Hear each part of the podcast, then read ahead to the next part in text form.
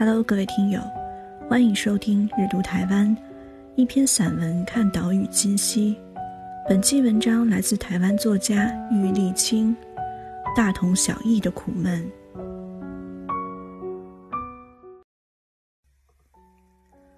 我一直觉得，理想的人生应该是青春时活得闪闪发亮，年老时活得优雅从容。其实。两者互调，也许更加完美。可惜年轻时，我们如何能明白什么是从容？最近收到北医大北极星诗社的简燕薇小学妹寄来的望远文报，知道沉寂了很久的诗社又活跃起来了，心里有说不出的激动。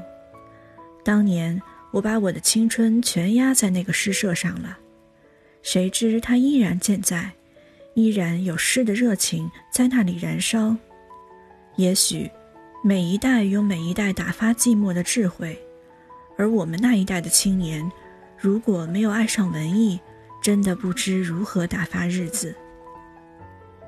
我们的青春像张白纸，草稿不知如何打起，父母老师替我们设好框架，我们未必心服。没有计算机，没有旅行。没有多余的物质让我们挥霍，因为外在的自由太少，我们反而拼命想要用文学艺术来丰富自己的内心。回顾所来处，我们强作坚毅，用以掩饰脆弱，争自由，有时反而更加重了自身的负担，却不自知。一种对美好事物的渴望与追求，使我们着迷于哲学。那时候，存在主义当道，我们急于知道生命的起点和终点，结果存在主义更加让我们迷惑。我记得萧梦能的文心和林恒哲的新潮文库，几乎是我们那一代人最爱的精神食粮。在升学主义的压力下，其实文艺只能拿来当副食，说它是鸦片也未尝不可。我还记得胡秋原和李敖大打比战，一个要维护传统文化，一个要全盘西化。现在想来，不过是老人跟少年的战争。打到现在，中国大陆接下来还在打。那时候，文建会和救国团真的为我们这些文艺青年做出了很多洗脑工作。等我出了台湾后，才明白，原来大陆。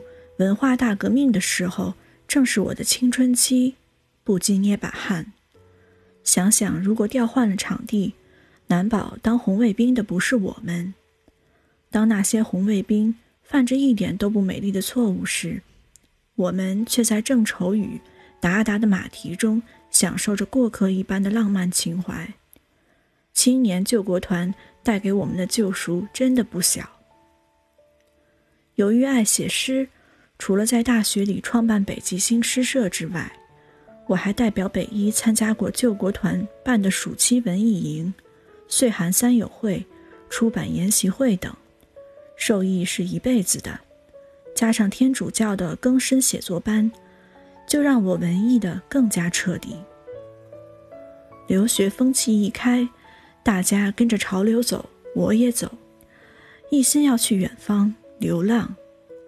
三毛去沙漠受苦受难，其实是替我们那一代青年去的。青年的苦闷没有国界，文艺是苦闷的象征，没错。如今自助旅游吃香喝辣，手机随身听、平板计算机，什么都唾手可得，但宅男宅女们的空虚好像并没有被填满，外在的自由多起来。无从选择的烦恼就开始了。我想，人的一生最好不要像水桶一样的被注满，要像火一样，一次次的被点燃。我们那一代人的愚蠢，也许跟这一代并没有太大的差别，可是这一代的聪明，我们却遥不可及。